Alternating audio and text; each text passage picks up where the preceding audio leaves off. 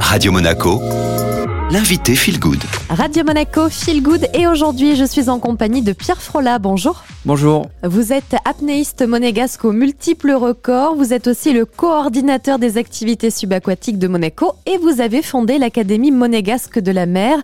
Ça tombe bien, aujourd'hui, on prend la direction des océans avec votre ouvrage Océan face à face, réalisé avec le photographe Greg Lecoeur. Qu'est-ce qu'on va y découvrir, Pierre Frola? Alors, on va aller voir les grands animaux dans les fonds marins, dans des décors magnifiques. C'est le prétexte, en fait, de notre ouvrage.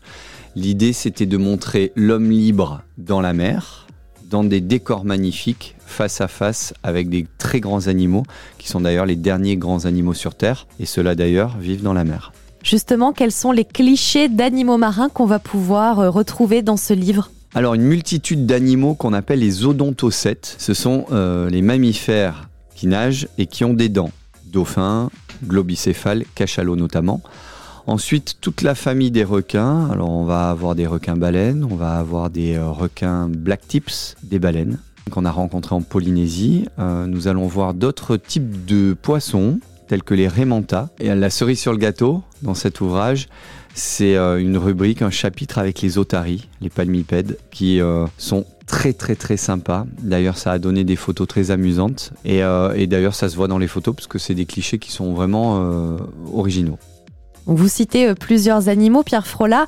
C'est vrai que quand on les approche d'aussi près, est-ce qu'on n'a pas peur à un moment donné, malgré l'expérience, malgré les années qui passent Est-ce que vous ressentez encore de la peur? Alors, bah, moi, ce qui m'a amené à nager avec ces animaux, particulièrement les animaux dangereux, entre guillemets, c'est justement que j'en avais peur quand j'étais petit. Je suis né en 1975, je fais partie de la génération des Dents de la Mer et pas du tout de la génération du Grand Bleu. Et j'ai été terrorisé par ce film, Les Dents de la Mer, et euh, j'ai été confronté à un vrai paradoxe lorsque j'ai été adolescent, à savoir vouloir vivre de ma passion au quotidien, descendre au plus profond des océans, et en même temps la peur au ventre de croiser des requins, requins que je n'avais jamais vus. Donc il a fallu à un moment que je compose avec ça et que j'aille au devant de mes peurs et surtout que j'apprenne à découvrir qui étaient ces animaux. Je me suis rendu compte que déjà c'était des animaux comme d'autres, qu'ils étaient comme moi, c'est-à-dire qu'ils avaient peur de l'inconnu. Donc ça m'a permis euh, d'apprendre déjà à mieux les connaître eux, mais surtout à mieux me connaître moi.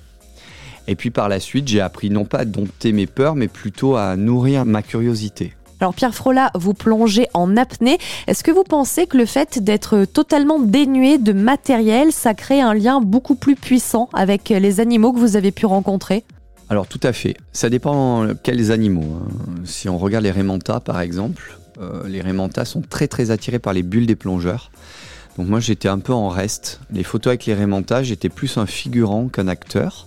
Il n'y a pas de réelles interactions avec les rémentas, si ce n'est euh, cette rencontre euh, partagée, à l'instar par contre des otaries, des requins, des dauphins, des cachalots, des baleines, où là il y a de vraies interactions qui s'opèrent, avec une vraie euh, forme de partage. Et bien entendu, c'est parce que nous sommes en apnée qu'on arrive à faire ces, ces photos. Ce qui est très beau quand on parcourt un peu les clichés, c'est qu'on vous voit vraiment face à face avec les animaux, notamment avec le baleineau en couverture. On a l'impression que vous avez exactement la même position.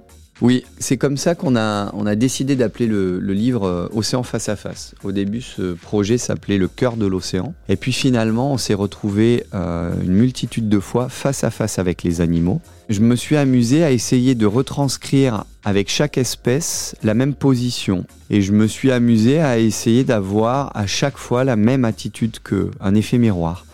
Et ça a donné pour la plupart de toutes les espèces cette même photo. Alors la photo de la couverture, c'est quand même le symbole même de notre face à face, hein, un baleineau et moi-même, dans la même position. Quand on regarde ces clichés magnifiques, il n'y a pas du tout de moralisation ou de culpabilisation. Vous avez vraiment fait le choix de montrer le beau et uniquement le beau. C'est quand même une forme de sensibilisation derrière. Alors, cette fois-ci, il n'y a pas de culpabilisation. On a fait le choix de montrer le beau, uniquement le beau, et de toucher les consciences simplement montrant quelque chose de beau. On est parti d'un principe relativement simple qui était relaté par le commandant Cousteau à partir des années 50. Si on voit quelque chose qui est beau et qui nous touche, naturellement, on voudra le protéger. Le monde aquatique, le monde dans lequel nous vivons, que ce soit sur Terre ou sous l'eau, il est magnifique. Et parce qu'il est beau, faut le protéger tout simplement.